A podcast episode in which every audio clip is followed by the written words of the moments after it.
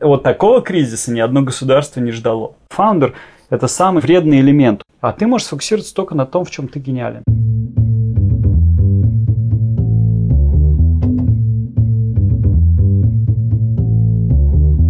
Привет, я Юра Геев, и это 99-й выпуск подкаста Make Sense.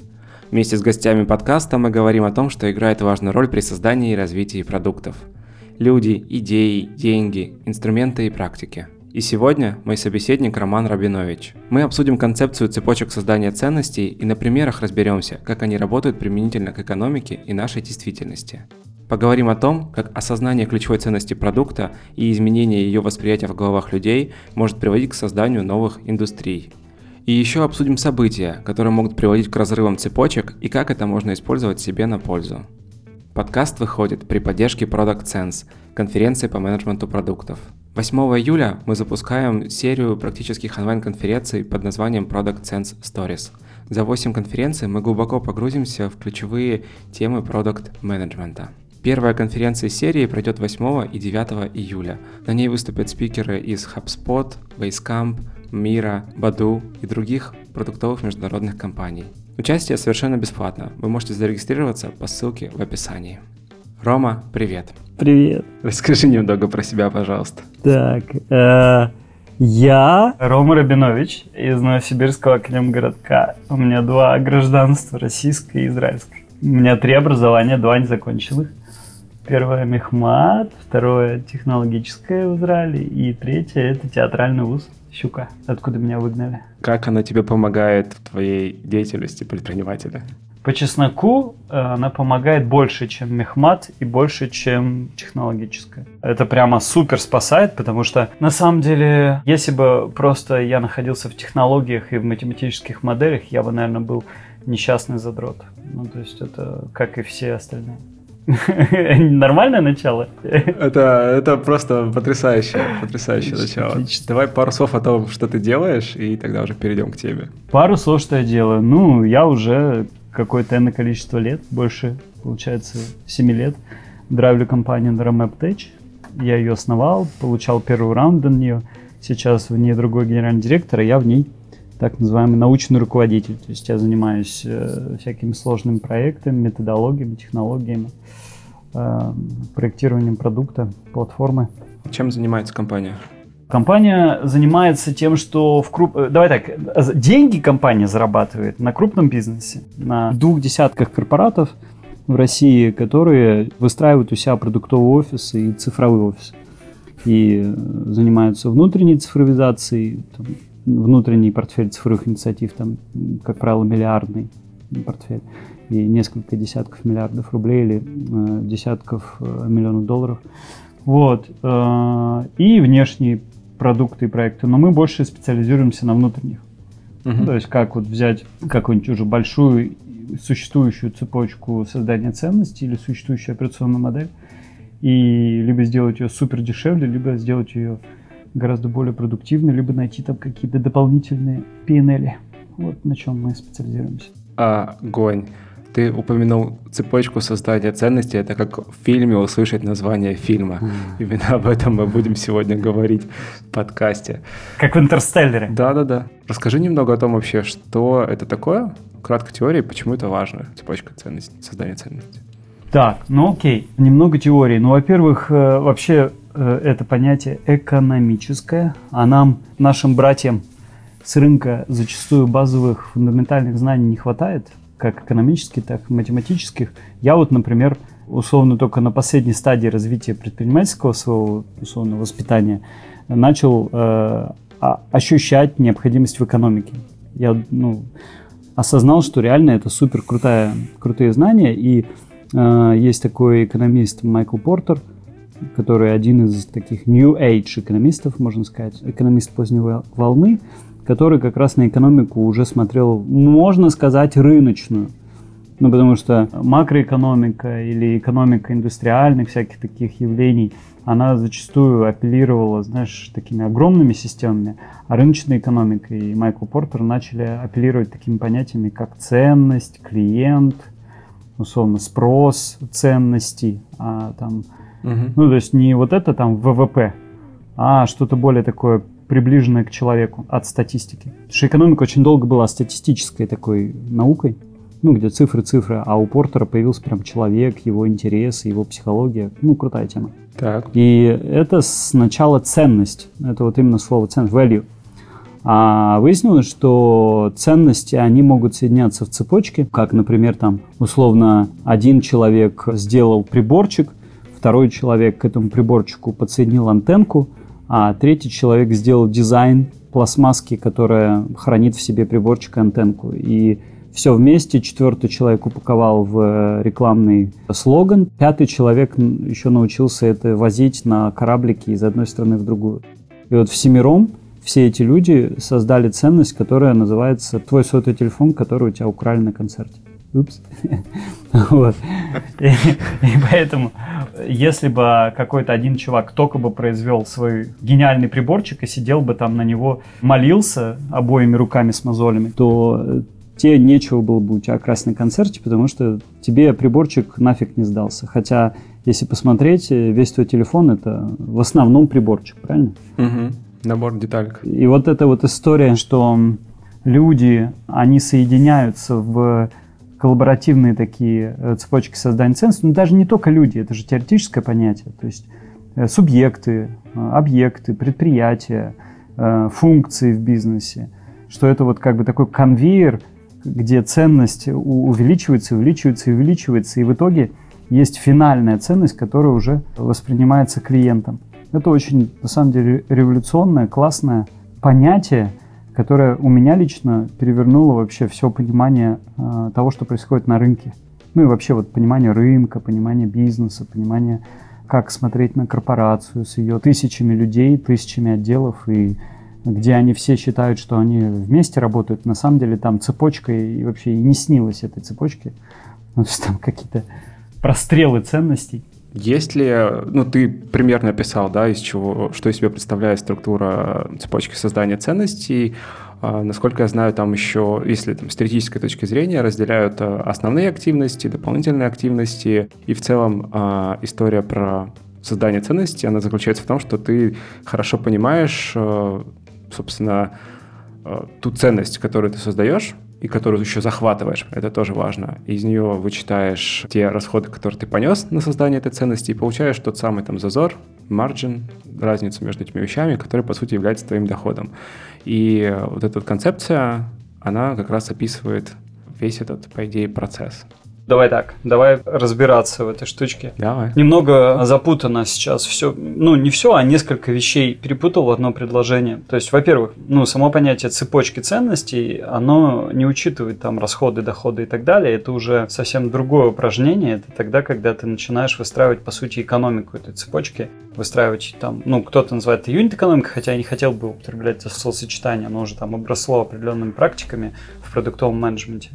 Но вот смотри, давай по порядку. Первое. Ты можешь произвести ценность. Так. Ты или твоя компания, или твой, фун... или твой отдел, или твоя, например, там, твоя продуктовая команда, да? Угу. Дальше эта ценность может либо соединиться в какую-то цепочку, либо просто фигануться напрямую к клиенту. Клиент. Вот. Так. И там уже тогда твоя ценность э, упаковывается в УТП, да, ну как некоторое коммуникационное mm-hmm. сообщение клиенту. Потом, значит, э, находит определенный свой сегмент рынок и там ценообразование. Ну, короче, это все уже начинается вот именно бизнес-девелопмент. То есть разработка предпринимательской структуры вокруг ценности. И это уже не часть цепочки ценностей. Это пока вообще не цепочка. Это пока просто вот, ну, а. как бы классика, что ты просто свою ценность, ну, это предпринимателям вполне ясная конструкция, вот в чем твоя ценность, да, какую проблему решаешь, кто твой клиент, и э, зачастую там словом цепочка не апеллирует, правильно? Угу. Мы просто попытаемся оттолкнуться от того, что знакомо слушателям. А вот, например, э, где уже цепочка появляется, цепочка появляется тогда, когда вдруг предприниматель осознает, что ему не нужно заново себе э, строить дистрибьюцию клиенту. Да? Например, когда он понимает, что у него ценность, например, классная, но он не хочет выстраивать, ну там яркий пример, да, ты, например, знаешь, что, не знаю, всем в России прямо сейчас нужны дезинцифи... дезинцифици... дезинфекционные да, короче, какие-то штуки, которые дезинфицируют твой iPhone, например, да? Ты говоришь, о, я нашел проблему на моем рынке в Москве, да? Всем нужно дезинфицирующее какое-то средство для iPhone. Супер. Я даже нашел, где я могу это закупить, да, там. Супер.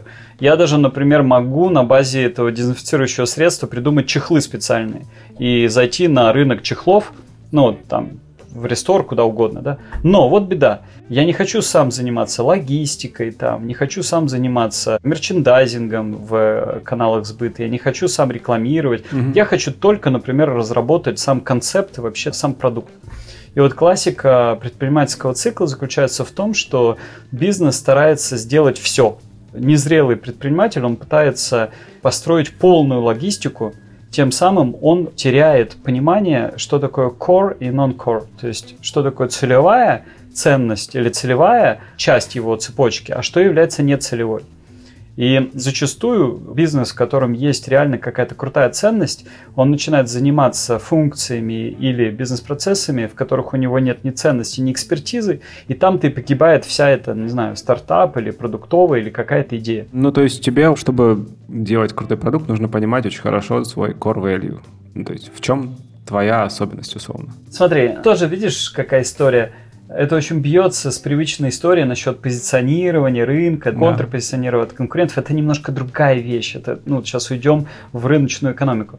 А вот именно в э, цепочках ценностей, в портеровской теории, в чем гениальность и класс, что чтобы тебе твою ценность задистрибутировать до клиента, тебе нужно пройти целую цепочку каких-то бизнес-процессов, да, или цепочку каких-то э, действий, предпринимательских каких-то инициатив. И предприниматель должен четко осознавать, на какой части всей цепочки до клиента гнездится именно его часть. Mm. Ему не нужно строить весь бизнес. То есть вот эта экономика API, вот то, что называется в интернет-индустрии API, mm-hmm. это как раз история, когда тебе не нужно, например, дистрибутировать. Тебе надо придумать гениальную игрушку, фигануть ее за эти дурацкие 30% в Apple Store, и все, и ты забываешь про дистрибьюцию. Ты фокусируешься только на например, э, разработки Core Engine там, в геймификации, в игродизайне, да, там, прочее. А до Apple Store угу. тебе надо было выстраивать сложную дистрибьюцию. И на рынке в основном выигрывали не те, у кого там супер крутые игрушки, а те, у кого есть очень мощная сила в маркетинге, в дистрибьюции. Понимаешь?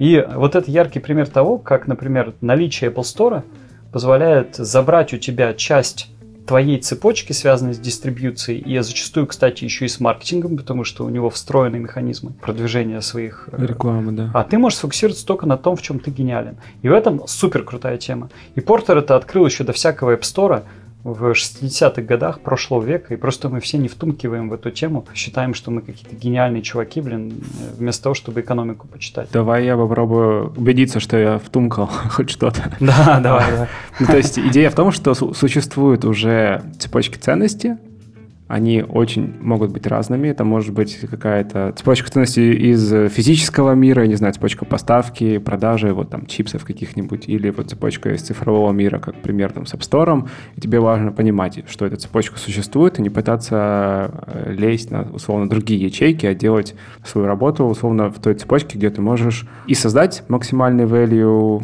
ценность, и еще и получить максимальную прибыль, условно, с этого. Ну, и еще и коммерциализировать, потому что там есть два упражнения. Вот с момента, как ты пишешь цепочку, мы сейчас про это поговорим, да, и на примерах.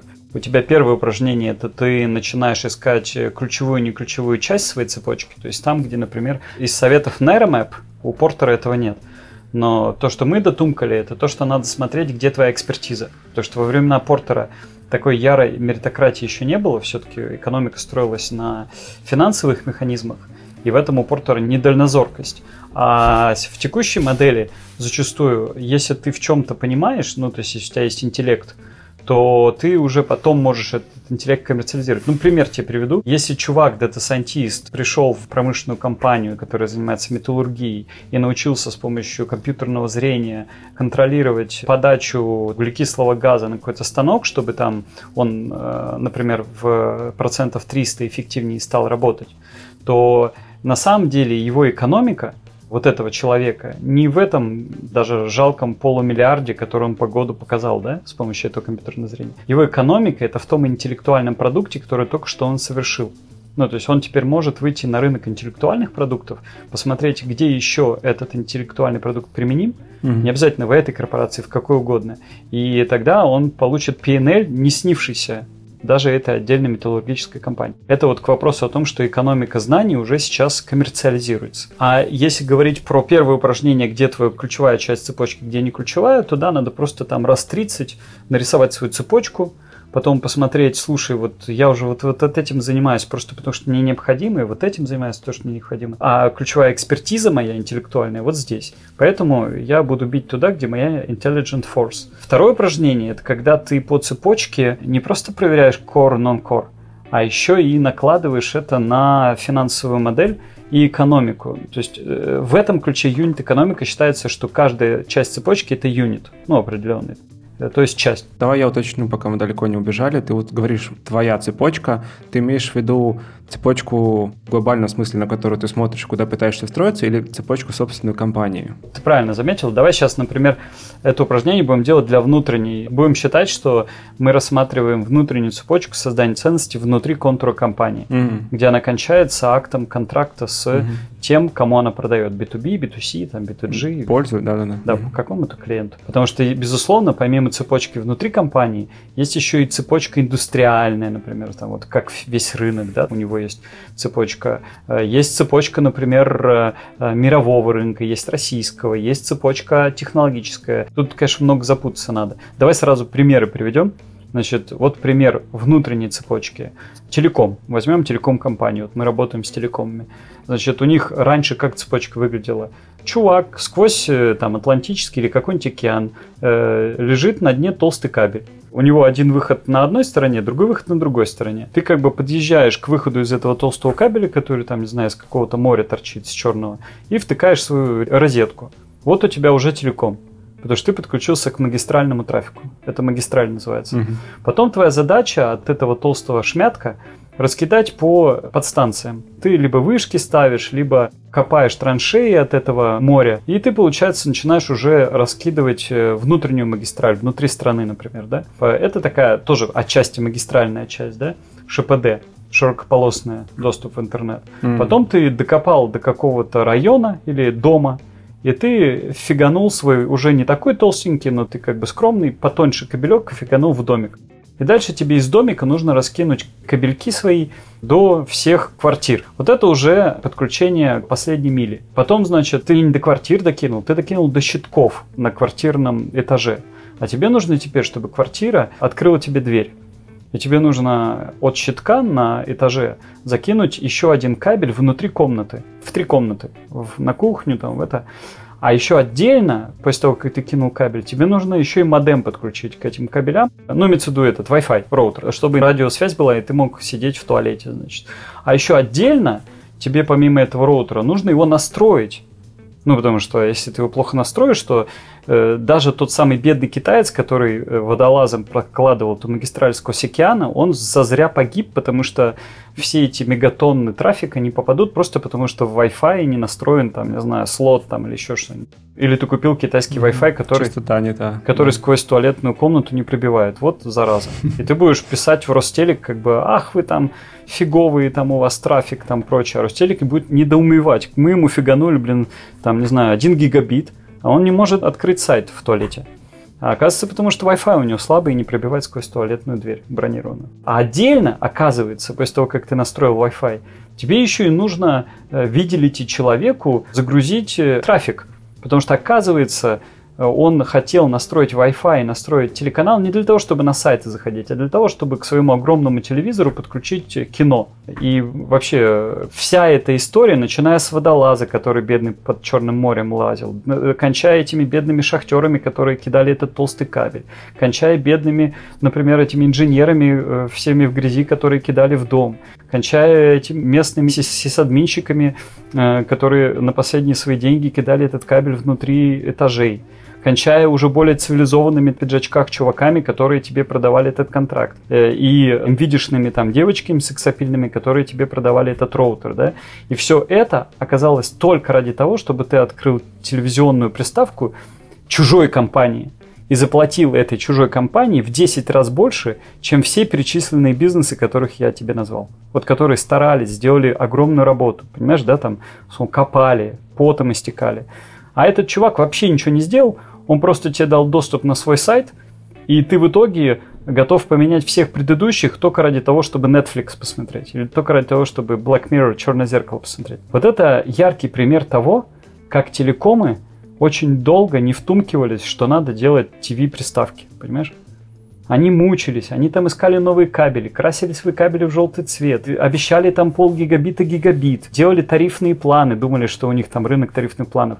А клиент давно уже жил с телесериальчиком, который ему нужно посмотреть, понимаешь? И у него сумма среднего чека в телесериальчике была уже в 30, в 10 раз больше, чем сумма среднего чека а, на рынке телекомов. Но телеком проспал свою цепочку ценности. Ценность мигрировала от их рынка ближе к клиенту. Понимаешь? Потому что ценность это не просто экономическое явление, это еще и психологическое явление.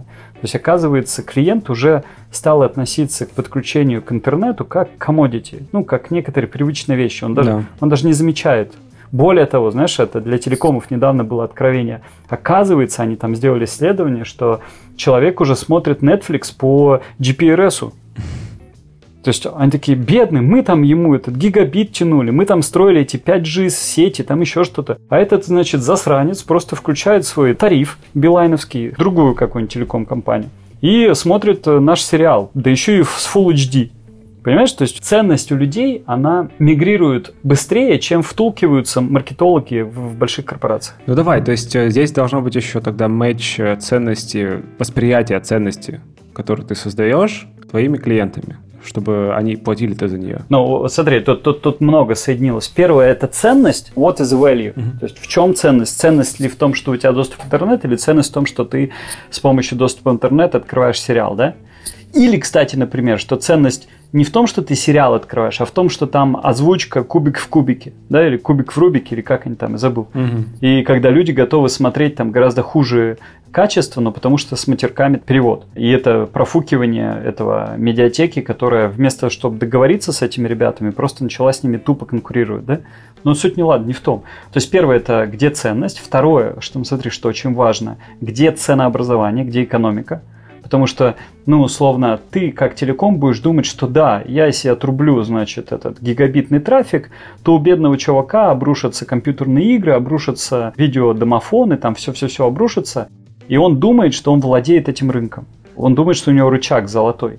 Но он забывает умножить э, средний чек на среднее количество услуг, которые потребляет клиент, и на часть его кошелька. Большие корпораты не умеют оценивать вместимость кошелька клиента. Вот это то, что называется покупательская способность, mm-hmm. которая, кстати, сейчас обваливается в России. И вот они не понимают, что на самом деле интернет это как хлеб. Ну, то есть он дешевый. Это уже не бизнес, это вообще не интересно. Интересно создавать продукты на базе интернета, за которые клиент готов платить гораздо больше, потому что они в экономике его внимания в экономике его кошелька, откушивают большую часть его кошелька. И вот это вот такой уровень маркетинга, уровень бог – которые почему-то отделом маркетинга крупных компаний тяжело им понять. Они это называют каким-то клиентоориентированностью, там, какой-то там, не знаю, там, начинают какие-то эти рекламные постеры писать. А все, что нужно нарисовать цепочку и как бы это упражнение на 20 минут, понимаешь, Юр? Вот реально, тупое, простое упражнение. Так. Но его почему-то не совершают маркетологи. И, кстати, и продукт-онеры зачастую не совершают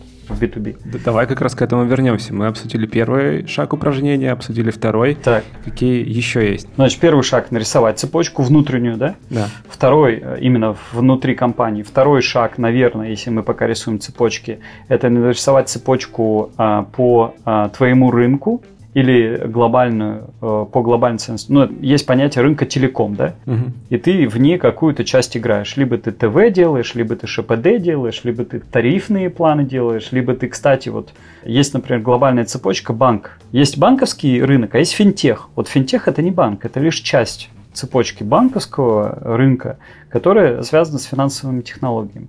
И вот тоже тебе пример приведу, очень мне нравится этот пример Рокеты. Я их обожаю всеми силами, всем сердцем. Вот есть банк, например, там открытие был банк.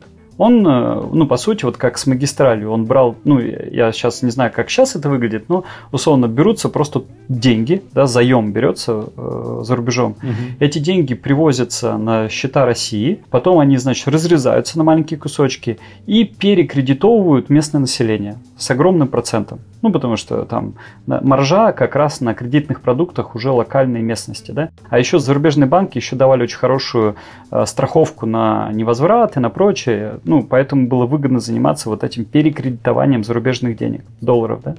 И а, тут, значит, банк спокойно отстегивая эти кредитные продукты, пропустил историю, что оказывается человеку уже не только кредит нужен, а, например, ему нужен сервис банковский. Например, он не хочет сидеть на телефоне там полчаса, он не хочет обращаться в офис, где ему хамят, он не хочет в очередях э, ждать. И оказывается, есть уже подросшее поколение хипстеров, которые готовы открыть карточку по телеграмму или там по WhatsApp или по чату. Да? И тут э, выясняется, что такой канал коммуникации в крупных банках в основном не развит. Ну, потому что они считали неплатежеспособным эту часть населения, да, или им не нравилось, что это очень маленький рынок, ну, маленькая часть, а в основном у нас там малосемейки там покупают и так далее, и так далее. И, короче, вылазит Rocket, у клиента э, Rocket, особенно у их евангелистов, вызывал ощущение именно настоящего банка. И все помнят эту историю, когда обваливался Э, предыдущая цепочка создания ценности обваливалась, которая Рокету отдавала финпродукты. Да, он же сидел на одном из банков, который сейчас нельзя называть. И вот когда он обваливался, они написали, значит, сообщение к своей аудитории, что, ребята, забирайте деньги у нас. Помнишь эту ситуацию? Я не сильно, если честно, следил.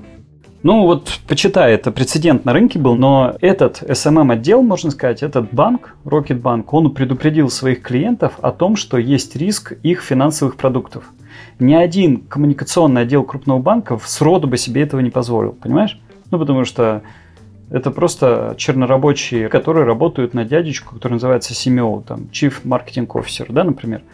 Они не могут сами принимать решения, они не могут защищать клиента, вот это клиентоориентированность, да. А Rocket взял защитил, потому что у него его core value – это не финансовый продукт, а это коммуникация и доверие клиента. Понимаешь? И тогда, когда у него обвалился предыдущий банк, который к нему был подключен, Рокет спокойно начал прыгать по следующим банкам, доказав тем самым, что еще неизвестно, кто платформа. Ну, то есть, что важнее, финансовый продукт или коммуникационная платформа, по которой он дистрибутируется? Ну, я не знаю, объясняю, понятно или запутанно? Так, давай попробуй сформулировать. Ты говоришь о том, что ценность именно в данном случае Рокета это и коммуникации, и, и там, доверие клиента. Уважение, тот продукт и доверие да, клиента, и он может благодаря этому переходить между разными цепочками. Да, и это называется у Портера экономическим явлением э, disruption, тот самый, о котором все говорят, разрыв цепочки ценностей когда оказывается она может разорваться, ну вот, например, SMM-отдел, который является коммуникацией с клиентом, и банковский офис, бизнес-офис, например, давай возьмем банк Альфа-банк да, или Сбербанк, не может SMM-отдел Сбербанка, э, маркетинг-отдел взять, уйти со Сбербанка и перейти в банк, там, не знаю, Альфа-банк, правильно? Он, ну, наверное, может, но это будет очень сложно. Есть такие прецеденты. Недавно ребята там в Магнит устроились с этого сломоды, кажется крутая тема, то есть уже может, да. Но раньше это было невозможно, чтобы целая функция взяла и перешла спокойно, разорвала цепочку создания ценностей перешла в другой бренд, в другой бизнес. И вот сейчас на рынке это происходит везде и повсюду. То есть привычные цепочки, которые соединялись э, как бы властью, как бы, э, что они внутри одного бизнеса, они очень легко разрываются. Ну, про это можно почитать. BCG классно про это рассказывает. Слушай, давай я тоже попробую еще раз осознать этот момент. То есть ты говоришь о том, что вот условно Rocket э, как продукт, ну, то есть там был клиент, а, там был бренд, там было то самое доверие, и по сути это такой продукт, сам в себе, но который является при этом частью цепочки ценностей, ему необходимы другие продукты. Да. Частью банковской цепочки ценностей, частью финтеха, да. Угу. Так. И он взял и спокойно внутри цепочки ценностей Rocket. Внутри банковской все еще цепочки ценностей получается. Да, внутри своей магистральной главной цепочки ценностей он начал перепрыгивать с одного банка к другому э, оставляя за собой бренд, да, угу. он просто на входе получал другой финтех-продукт, и его маркетировал. И зачастую клиенты, вот, например, там при переходе Рокетбанка в Киви, часть клиентов, ну, я не знаю, это я не совсем владею темой, но часть клиентов осталась, потому что они поняли, что нам наплевать, э, какие проценты там мы получаем. Нам главное сохранить ваше доверие, ребята, и что вы с нами были честны, и что если там, не знаю, тот же Киви также упадет, чтобы вы нас тоже предупредили, понимаешь?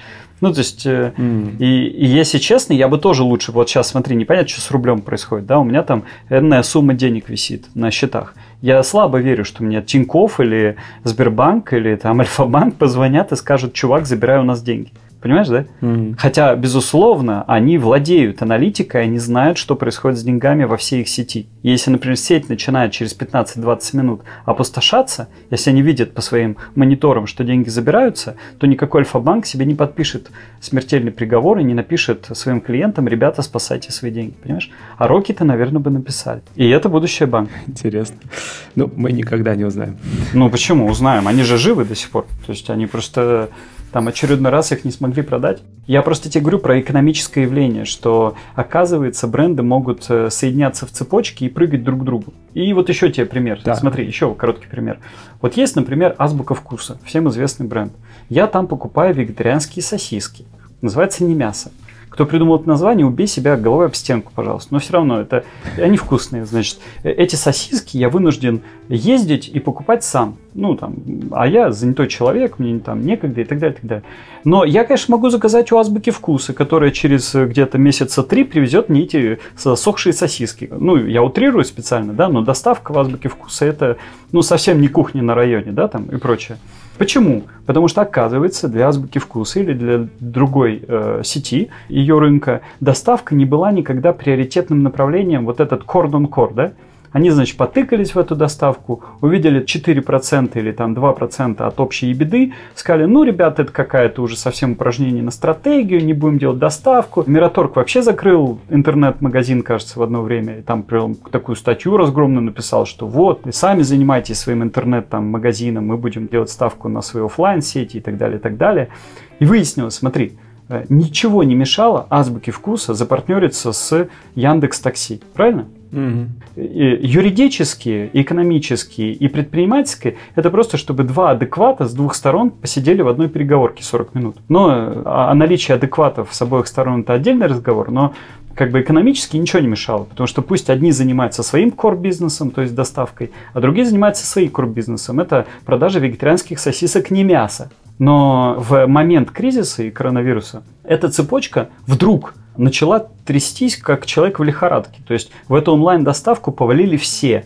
Wildberries, которая вместо одежды начала доставлять тесты на беременность, я утрирую. Потом вдруг все начали доставлять, там это Яндекс Такси, которая начала возить продукты и открыла лавку очень вовремя, да, там, и прочее, прочее. И вот возникает вопрос, что оказывается ценнее для человека в определенный момент времени, доставка или, например, ассортимент внутри магазина? Ты вот очень удачно фразу сформулировал в определенный момент времени. Ну, помимо того, что происходит сейчас э, с пандемией и прочими вещами, время как таковое имеет важное значение. Ну, вот с примером лавки той же самой, в 11 часов вечера вот этим самым core value становится возможность никуда не ходить, если уж на такой на самый практический уровень перевести. Так. Я к тому, что цепочка создания ценности, она вот еще и во времени может перемещаться, если уж так фигурально выражаться. Ну, конечно. А ты что, на Pornhub в 9 утра, что ли, заходишь? Конечно, это зависит от времени, чувак. Спора нет. У ценности есть своя покупательская там жизнь, своя психология покупательская. Но я тебе не про это хотел сказать. То есть, э, да. да, от времени зависит то, как работает цепочка. Вернее так, от времени зависит, что является ценностью для человека. То есть ночью в основном ему хочется поспать, например, да. Хотя, как выяснилось, в том же телекоме, что ночной трафик был недооценен. Ну, то есть, э, когда начали вводить ночные тарифы, выяснили, что просто, оказывается, продукты тупили ну, как бы и думали, что вот человеку это не нужно, а оказалось ему уже ценностно и нужно. И это, кстати, к вопросу о продуктовом эксперименте нам надо чаще пробовать и реже рационализировать, потому что покупатель быстро меняется. Но если говорить о цепочке, важно зафиксировать именно такой термин, который называется разрыв цепочки ценностей. Тебе очень короткий пример приведу, совсем яркий из истории. Вот, например, в Америке весь телеком строился на том, что установка телефонного аппарата в дома, в квартиры, это была государственная услуга. Я думаю, ты даже помнишь эту историю, что в России ну, вот эти телефоны с э, городскими номерами, помнишь? Mm, да, еще помню. И это было искусственное регулирование рынка э, телекома, потому что никто не мог купить персональный телефон. Это была сугубо государственная инфраструктура, да? Да. И э, с капитализацией этой там, ну, вернее так, с законодательской деятельностью, вот там выпустился закон в Америке, который позволял частным компаниям производить свои телефонные аппараты и ставить людям. И это произвело фурор, потому что это позволило ворваться в середину цепочки ценностей частным компаниям. До этого никто не претендовал на производство телефонов. Это были фабрики, которые жили на госзаказах, понимаешь? И почему я сейчас этот пример привожу? Потому что сейчас, в эпоху цифровизации, в эпоху там, пандемии, в эпоху коронавируса, у нас э, практически любое звено привычной цепочки очень легко разрывается. Вот можешь любой пример привести, я тебе в качестве упражнения скажу где. Слушай, я даже по-другому я вопрос хочу задать. Так. Как это использовать во благо себе как э, продуктологу или компании? Окей, окей. Пожалуйста, смотри, давай просто наблюдать за бизнес-кейсами вот последних нескольких месяцев. Э, как это использовать во благо, да? В эпоху падения покупательской способности падают там электротовары, бытовые товары, там падает развлечение, сектор люкс, но сектор жрачки, он наоборот растет. То есть люди со стресса начинают очень много кушать. Но вот беда. А, у человека есть инерция покупательской психологии. То есть человек, в принципе, привык ходить, он покупает при том одно и то же. Вот я эти дурацкие сосиски покупаю одни и те же, на одной и той же полке. Но я все равно прохожу по полу азбуки вкуса, я фиг его знает, что я там делаю. То есть я там прохожу, там киваю, смотрю на каких-то там девчонок там в, не знаю, колготках, еще что-то. Хотя только сосиски беру. Это, то есть, это некоторый покупательский опыт пройтись по магазину. Понимаешь? Так инерция покупательская. Но в процессе пандемии а, моя покупательская психология изменилась, меня напугали. Мне теперь кажется, что эта сексапильная девчонка в колготках, она на самом деле туберкулезница, и меня сейчас там убьет на повал как бы своим э, дыханием. И поэтому я уже не езжу в эту азбуку вкуса. И, значит, моя ценность изменилась, мой спрос изменился. И тут смотри, вот это очень важный момент для предпринимателя. Вот все те молодые ребята, которые хотели запустить там кухню на районе, на э, этот в Яндексе лавка же не запускалась, потом эти доставка из магазинов и т.д. и т.п. Они раньше не могли пробиться на этот рынок не потому, что у азбуки или у ленты большая доля. Не потому что там просто есть понимание доли рынка, да, что типа вот, у них, значит, доля большая, значит, оборот большой, значит, они могут дешевле закупать. Ну, вот это вот старый бизнес, это на стоимости закупки. То есть э, закупочная сила. И э, поэтому они могут более дешевый продукт продавать, да, и поэтому, значит, клиент идет в пятерочку, там, в ленту и в азбуку, потому что там дешевле, да, это вот старая психология. А э, в процессе пандемии и прочего вдруг оказывается, что я готов платить подороже, или я готов там, например, э, вдруг требовать скорость доставки, или я готов вообще в принципе не пойти в магазин, а получить его.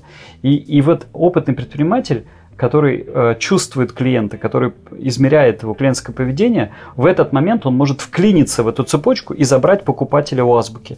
Забрать у азбуки, забрать у ленты. Ну смотри, Яндекс Лавка же целый год назад появилась. Вот они день рождения праздновали. Да, но ну, интересно посмотреть traction. Интересно посмотреть рост, да, год назад и за последние три месяца. Mm. Я просто этими данными не обладаю, но я точно могу тебе сказать, что вот я свой кошелек перераспределил по другим брендам. Сколько? Ну, 100-200 тысяч, да, я трачу там на всякие там покупки или еще что-то там, 300, может быть, тысяч, да. И если посмотреть, кому я сейчас их отдаю, я уже за 4 месяца отдаю другим компаниям я раньше бы ни, никогда не, не поменял бы гостей в своем кошельке, понимаешь? Угу. То есть, э, и вот это и есть предпринимательский момент. Как уловить тот момент, когда ты можешь втюхнуться в чужую цепочку, а не конкурировать с ней. Еще тебе пример приведу. Ну, э, скажи мне какую-нибудь индустрию или какой-нибудь сегмент рынка из России. Давай, travel. Сейчас очень актуальный. О, ага. Ну давай travel, без проблем. Смотри, сейчас люди не могут путешествовать, потому что закрыты зарубежные истории и авиакомпании фиганулись вниз. Так точно, да. Это значит, что проблематика для путешествий никуда не делась. Человек все равно хочет выходить, когда солнечно, человек все равно хочет отдохнуть от жены, от детей или просто там вырваться с друзьями, шашлыки, водки и так далее. Но он уже готов э, променять Турцию с все включено на Подмосковье на ближайшее. Или там на Карелию, или там еще на что-то. И это значит, что те предприниматели, которые раньше делали туры за рубежом, они могут быстро перекинуться и делать локальные туры, или туры выходного дня, или туры там в Абхазию или еще куда-то, вот, локальные туры, да. Но предпринимателей истинных в этом рынке не так много. Например, крупные игроки, если ты посмотришь, Пегасы, там всякие Туи, там еще что-то, они очень медленно поворачивались. И вообще, я не знаю, даже повернулись они, не повернулись. Не знаю. Им легче умереть, как бы, чем повернуться, вот по ощущениям, как Титаник. Слушай, а, а вот, э, а если про IT-компании поговорить, там тот же Aviasales, э, что там, One to Trip, э, Expe- Expedia, да? Ну, вот я, к сожалению, исторически не работал с ним, поэтому у меня чисто теория, да, ну, то есть там про предыдущие все бренды я э, сознанием дела говорю, потому что я там сижу Мгм. на ремэпом в, в ряде клиентов, а в авиаселсах я не сижу. Но можно предположить. Ну, смотри, вот как используется это упражнение. Давай в рамках истории разберем. Вот э, была Pitney Bones, BCG любит этот кейс. Есть такая компания Pitney Bones. Pitney Bones это типа нашей почты России в Америке Так. Которые э, доставляли, только у них особенность, они доставляли письма, ну, документы. И до интернета, там, ну, то там 70-е, 80-е годы, там 60-е, то есть документооборот по всей Америке, счета, там, счет фактуры и так далее. И документооборот электронный был не развит еще. Не было интернета и не было еще законодательной базы, там, электронных подписей и прочее, прочее.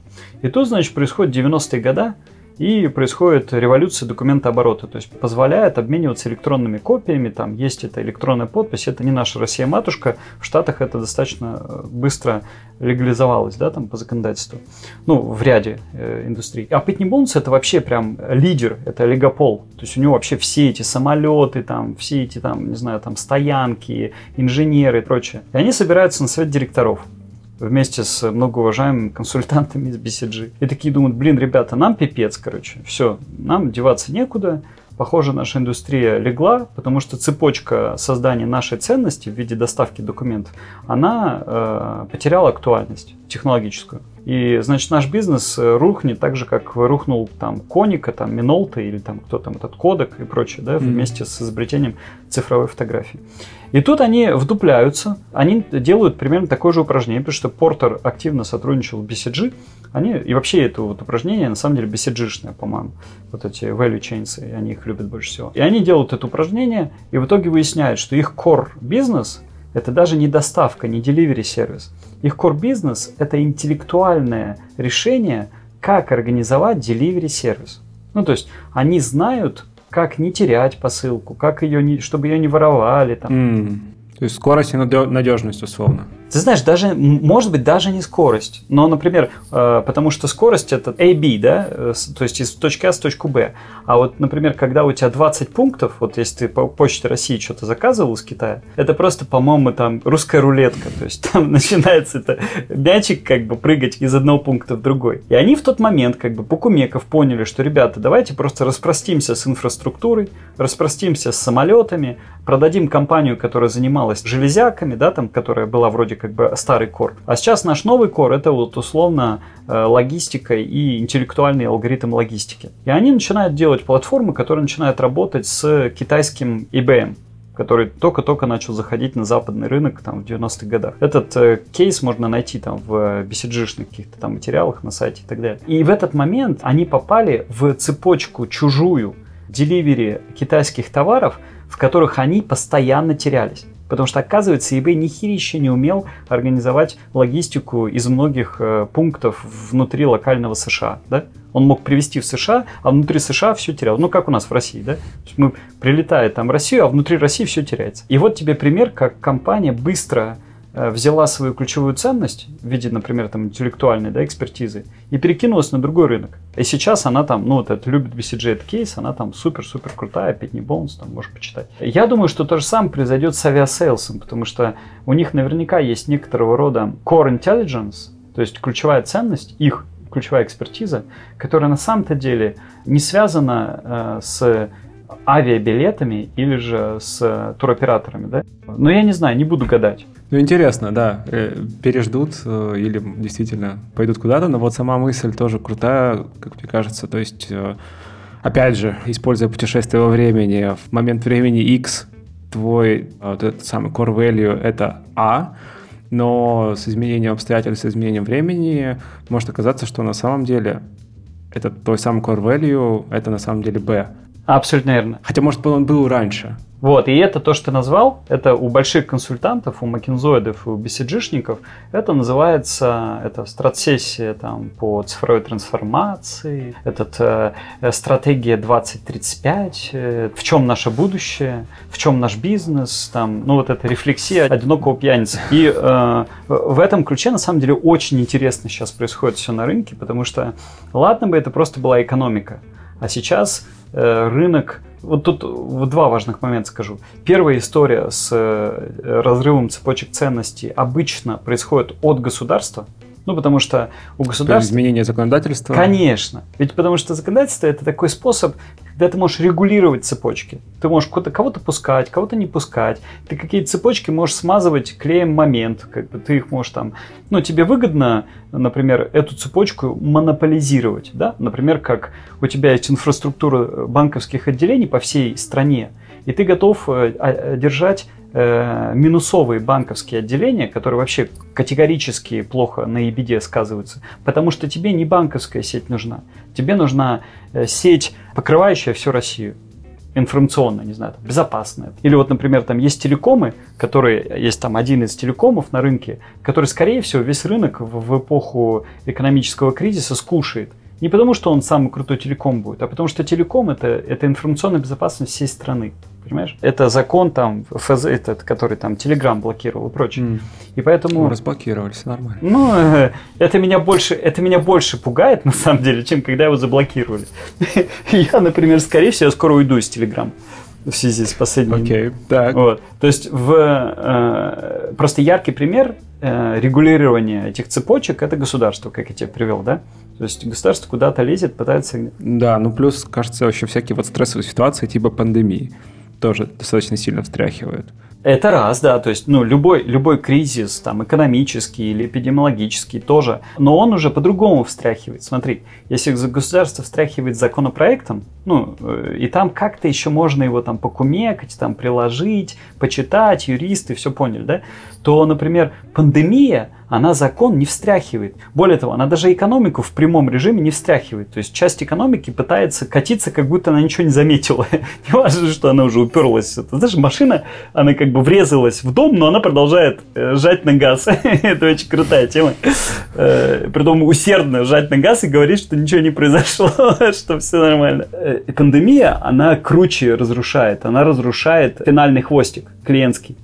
То есть вот э, почему говорят, самый страшный эффект mm. от пандемии, это даже не экономический кризис, это кризис психологический.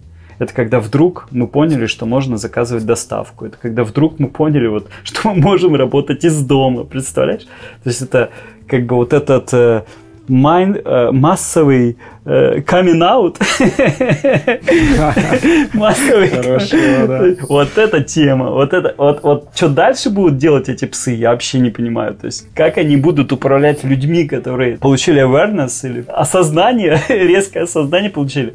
Вот, я думаю, что они там как бы ломают головы. Думают, боже мой, наши лемминги вышли из леса, что нам с ними делать? Вот такого кризиса ни одно государство не ждало ну, что люди психологически изменятся. Потому что это процессы гораздо сложнее, чем экономические. Ну и третий, самый главный disruption point – это технологии. Ну, потому что, условно, вот я тебе яркий пример приведу. Есть, например, промышленность, там, нефтеперерабатывающую, вот, которую мы работаем, или газовую, или там металлургическая и так далее. Заводик, который там херачит сталь. Или заводик, который там из э, нефтяных этих продуктов делает полипропилен или пластмассу, да, или еще что-то. Значит, эти заводики думают, что вот это core value их, это технология производства пенопласта, да, или там полипропилена.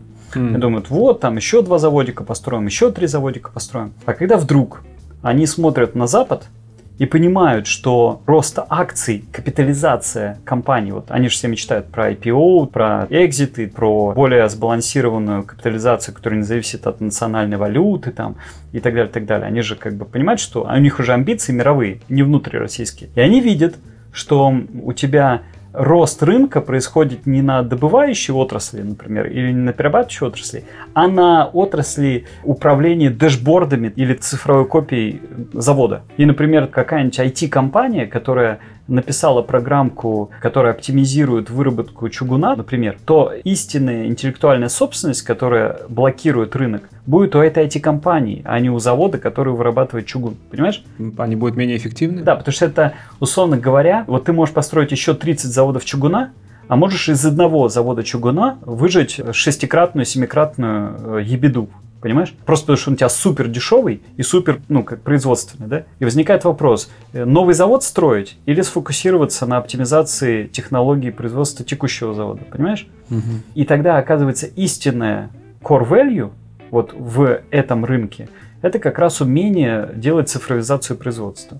Но Э, там всякая магия. Вот последнюю мысль скажу, очень важно. Там очень интересная магия происходит. Так как большинство промышленных рынков, они контролируются государством, ну, то есть это как бы такая, знаешь, искусственная консервация. Ну, то есть мы все делаем вид, что VPN-сервисов нет, что по онлайну нельзя переводить виртуальную валюту, и мы делаем вид, что в интернете не знакомятся люди, не знаю, там, ну еще что-нибудь. Ну, короче, мы как бы искусственно пытаемся сделать вид, что в промышленности э, никакой технологической революции не произошло, потому что мы ее очень хорошо контролируем ну, со стороны государства. И вот самый интересный момент, в какую секунду происходит так называемый эффект down, когда вот то, что пыталось сдерживаться в ручном режиме, ну, государством, именно технологически прорывается, как вода сквозь плотину. И это тогда происходит лавинообразный эффект, когда вдруг какой-то цифровой дисраптер э, скушает рынок. Но это вот пример, как скушал Amazon рынок ритейла в США. Понимаешь? Ну или там, рынок дистрибуции. Угу. То есть, э, или как Яндекс Такси скушала индустрию такси. И сейчас скушает наверняка индустрию магазинов в определенном сегменте и так далее. Поэтому последняя мысль, которую я хотел сказать, что зачастую большие крупники вообще не вдупляют, э, в чем капитализация их рынка в новую технологическую эпоху через 3-4 года. И это как раз потенциал для маленьких компаний, айтишных, технологических, не строить свои какие-то великолепные там решения, а подумать, слушай, а если я вот свое решение сейчас фигану, на многомиллиардный, многобиллионный рынок нефтепереработки, нефтянки или еще чего-то. Просто ту же технологию скоммерциализирую об другую экономическую цепочку. Вот большинство, к сожалению, наших технократов это упражнение не делают. Ну, потому что они евангелисты, потому что они за миссию, за ценности. Я думаю, что скоро мы увидим с тобой много примеров, как, э, например, тот же авиасейлс купит S7. Понимаешь? Ну, это, конечно, мечта, но... Посмотрим предсказания. Да, по Майклу Портеру так должно произойти. Окей, okay, давай э, резюмировать. Мы начали описывать э, этапы, упражнения, которые надо сделать. Давай их повторим без примеров. А, точно. Мы, мы же забыли. Да, мы, мы начали, примеры нас очень сильно увлекли. Ну, увлекательно, согласись. То есть об этом рассуждать. Э, ну. Экономика, вот это все. Нет, очень-очень увлекательно и очень наглядно, самое главное. Первый шаг упражнения был определить свой собственный core value создаваемый. Давай еще раз заврэпимся. Как бы первое это нарисовать цепочку внутри. внутри. Как пример, что если я телеком, что я закупил магистраль, эту магистраль э, своими инженерами проложил, проложил да, потом, значит, я тарифы с маркетологами разработал, потом эти тарифы телевидение вставил, а потом я еще и этих клиентский сервис, там колл-центр сделал с клиентским лицом, а потом еще и ввел, э, вот яркий пример, один из телекомов у MVideo забрал продажу роутеров. Так. Он просто понял, что, оказывается, он сам может роутер покупать, а не... Ну, то есть он, он расширил свою, свою собственную цепочку ценностей поставки. Ну, он просто вдуплился, что, оказывается, там еще лежало там несколько миллиардов. Ой, Окей. А что это вдруг они тут лежат? Они потеряли несколько миллиардов своего рынка. Просто потому Хорошо. что не удержали. Так, это было первое упражнение. Э, Это вот пример внутри. Это вот как телеком внутри расписал. Второе упражнение – это когда компания начинает э, простраивать цепочку, в которую она интегрирована со своей внутренней. Ну, то есть, условно, Более глобальную какую-то. ну, то есть индустриальную и индустрия, то есть рыночную цепочку. Телеком работает, Ростелеком на рынке телеком. У, всего рынка есть своя цепочка, в которой Ростелек только одну часть. Например, Ростелек не прокладывает кабель под океаном. Он, он закупает. Ну, то есть там, там, там начинается его цепочка в каком-то смысле. Там начинается его стратегия, где он видит свою часть в глобальной рыночной цепочке. Так. Вот почему Сбербанк начинает заявлять, что он оказывается не банк, а он э, marketplace э, или там или А, там И этот суперап. э, да. да да да да да да да вот как бы Окей, а в случае, если мы говорим про разработчиков приложения, то их цепочка создания их стратегия, давай тогда так. Начинается как раз с факта наличия App Store просто-напросто. Ну, во-первых, не приложений. И, и еще и телефона. Э, ну, вот телефон-то тут уже совсем уж э, не было бы iPhone, если бы не было бы iOS. Понимаешь? Вот это очень важный момент. Почему не смог вывести свой телефон Nexus и Nokia и прочее? Потому что у них не было своей операционной системы. Так. Потому что уже рынок давно воевал на уровне систем, а не на уровне телефона. Железок. Понимаешь, да? Mm-hmm. Железок, да. Вот. Э, но если ты говоришь про девелоперов, то не совсем так. То есть, э, если ты как девелопер понимаешь, что у тебя сильная сторона а не дистрибьюция черных сил 1С, да? А разработка, да а умение реально написать крутецкую игрушку, в которой ты залипаешь на 6 часов ночью, вместо того, чтобы с подружкой полежать, mm-hmm. то это тебе не нужно заниматься дистрибьюцией. Пиши игрушки. А если же ты игрушки пишешь, если честно, так себе, но зато умеешь трафик нагонять и умеешь э, взламывать маркетинговые механизмы показов внутри Apple Store, то не мучай ты своих разрабов вообще, отпусти их, как бы найми китайцев, занимайся core value, занимайся взламыванием этих э, механизмов позиционирования в App Store. Это, это к вопросу о том, как ты внутри да, расставляешь акценты, а если вовне ты девелопер, то тогда ты говоришь, слушай, я, например, ну вот один из девелоперов, которым мы с ним работали, они говорят, слушайте, мы писали софт под заказ для логистических компаний, да, например. А такие потом говорят, слушайте, а можем мы сами оказывать услуги логистики? О, понятно.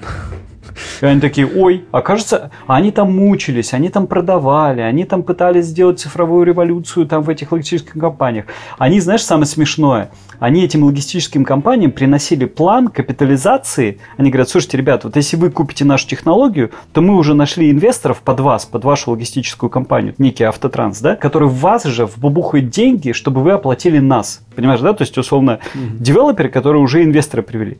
И почему эти девелоперы были такие кретины, что они не могли просто повернуться назад к инвестору и сказать, чувак, вообще-то мы уже схавали как бы вдоль и поперек этих логистов, у нас все это есть, мы просто как бы стеснительны. Мы думали, что мы девелоперы. Они дотумкали только два года тому назад, ну, до этой всей истории, и в итоге получилось. У них получилось Ну, посмотрим. Мы не можем называть этот бренд, но посмотрим, что произойдет на рынке логистики в 2021. Просто это вот яркий пример, когда компания э, в основном это из-за фаундера происходит, потому что фаундер – это самый вредный элемент. Он, он самый гениальный, самый вредный. Я даже по себе и по тебе могу сказать. Вот. То есть в, это Потому что реально э, стратегия компании и стратегия в голове фаундера – это две разные как бы истории. Почему фаундеров иногда надо увольнять? Потому что надо искать место не для фаундера в экономической цепочке, а для той ценности, которую он породил. А фаундер зачастую слепается своим бизнесом и ищет себе ценность, а не хм. ну, себе место в цепочке. Но это отдельный разговор. Э, он очень интересный. А давай к третьему. Есть ли третий шаг в этом упражнении? Да, значит, нашли внутри, значит, нашли позиционирование, вне нашли позиционирование. Ну а дальше примитивщина. Берешь этого экономиста или финансиста э, и начинаешь считать, э, сколько ты платишь за каждый из этапов цепочки ценности. И тогда, например, если брать тот же телеком, вдруг выясняется, что ты как телеком обслуживаешь, ну, тебе клиенты звонят, говорят, у нас плохой интернет, уважаемый Ростелек, придите нам почините. И, и ты понимаешь, что ты на таких вредных клиентов платишь э, кучу бабла на этих инженеров, да? Mm. И ты понимаешь, слушай, а почему бы мне не оказывать платный сервис э, своим клиентам по настройке, э, ну, это сисадмины, помнишь, которые эти расклеивают? Объявление в домах, настрою ваш там компьютер или еще что-то. Да, да, да. Но обычно большой телеком боится коммерциализировать эту часть цепочки, потому что вот сейчас ключевое слово скажу. Потому что он говорит, это, друзья мои, нон-кор сопроводительный процесс. Колл-центр, инженеры, это все добавленная стоимость к моей основной стоимости, а моя бизнес-модель строится на том, что я зарабатываю на там тарифах, там, на свои там mm. Окей, okay, окей. Okay. Вот, и тут надо, чтобы у экономиста озарение произошло, там он нажрался там какой-нибудь зелени, и ему пришло понимание, что он может заработать на бизнес-процессе инженеров, надо только смелость, да, надо пробиться сквозь этого фаундера, этих членов правления, и тогда это внутренний продукт оунер который берет э, так называемый value stream, и еще называется это вертикальные рынки. То есть он начинает протаранивать не горизонтальный рынок, а пробивать вертикальный рынок сквозь э, сопроводительный процесс. И начинает коммерциализировать его. Это вот пример, что Rocket Bank бы не сам придумал, а Альфа Банк бы отпустил своих СММщиков ну, в отдельное юрлицо зарабатывать. Правильно? Мог же ведь отпустить. Альфа-лаб отпустили же, и что получилось? То есть вывод, это упражнение надо наложить на PNL и особенно внимательно посмотреть не только на P, но и, но и на то L, которую можно сделать P. Как тебе такое э, объяснение? То есть э, из пассива своего бизнеса превратить это в актив. И последняя часть упражнения, она связана с коллаборациями, так называемыми. Она, конечно, очень сложная, и уже точно не факт, что это под нашу целевую аудиторию, но просто часть цепочек ценностей соединяются через сделки M&A. Mm. Ну, когда там какая-то компания приобретает другую компанию, там, ну, условно, что бы было, если бы Ростелек купил сейчас какую-нибудь компанию, которая производит русские телесериалы? Не знаю, что бы было. Может быть, мы бы могли родить свою эту теорию большого взрыва, знаешь, там Петросян какой-нибудь, который рассказывает про дядю Вову или еще что-нибудь. То есть у нас на самом деле этот рынок контента сейчас никем не занят. У нас почему-то игроков нет. Но, э, условно, часть цепочек можно соединять сделками, покупками. Угу. Угу. А в России, к сожалению, у нас такая история. Мы что-то покупаем и сразу умерщвляем. Рокет живой был, его купили, и все, и он уже полудохлый. Потом его еще раз купили, он еще, он вообще еле ходит. Потом его еще раз купили, и все. И, все. И больше его уже никто не покупает. Вот, но э, и M&A, на самом деле, это супер крутая тема. Вот когда крупняк в это вдуплится и научится делать intelligent M&A, ну вот именно с точки зрения цепочек создания ценности, вот у нас будет развлекуха. А, и последнее, помимо M&A, это, конечно, старая добрая коллаборация, когда две компании договорились. И э, вот один из примеров, мы сейчас видим несколько коллабораций там крупных э, игроков на стыке борьбы Китая и Штатов. Сейчас китайцы с Россией пытаются договариваться практически о любых коллаборациях, лишь бы выжить, лишь бы переориентировать экономику с запада на восток. И вот за этим сейчас тоже большое будущее, то есть вот там всякие эти Алибаба, там вот эти все истории, они скорее всего э, будут играть себе в минус и э, сотрудничать глобально да, по индустриям. И я думаю, что тоже это будет очень интересная история. Но вообще я приглашаю, просто зная этот инструмент, ну, цепочек ценностей, там, условно, потренируйте, попишите их там 30, 40, 50, 100 раз, вот реально, чтобы просто набить руку. И у вас как глаза откроются, вы начнете всем по-другому читать статьи о сделках, смотреть э, э, истории макроэкономические, Bloomberg. И, ну, это вот на самом деле то, что мне не хватало, как математику, там, как предпринимателю, не хватало, чтобы анализировать глобальные явления. Вот я считаю, что это очень важный инструмент, им надо владеть. Рома, а, спасибо тебе большое за беседу, было очень интересно. Я надеюсь, что знания о цепочках ценностей а, будут полезны нашим слушателям. Итак, в этом выпуске подкаста Make Sense вместе с Романом Рабиновичем мы обсудили концепцию цепочек создания ценностей и на примерах разобрались, как они работают применительно к экономике и нашей действительности. Поговорили о том, как осознание ключевой ценности продукта и изменение ее восприятия в головах людей может приводить к созданию новых индустрий. И еще обсудили события, которые могут приводить к разрывам цепочек и как это можно использовать себе на пользу. Подкаст выходит при поддержке Product Sense, конференции по менеджменту продуктов. 8 июля стартует Product Sense Stories. Это серия из 8 практических онлайн-конференций. Самая первая конференция пройдет 8 и 9 июля. На ней выступят спикеры из HubSpot, Mira, Basecamp, Badu и других международных продуктовых компаний. Первая конференция будет совершенно бесплатна. Регистрируйтесь по ссылке в описании. Это был 99-й выпуск подкаста Make Sense и его ведущий Юра Агеев. Если вам понравился выпуск и вы считаете информацию, которая прозвучала полезной, пожалуйста, поделитесь ссылкой на выпуск со своими друзьями, коллегами, знакомыми. Ставьте лайки и оставляйте комментарии в сервисах, где слушаете подкаст – это поможет большему количеству людей узнать о том, что он существует. Спасибо, что были с нами. До следующего выпуска. Пока.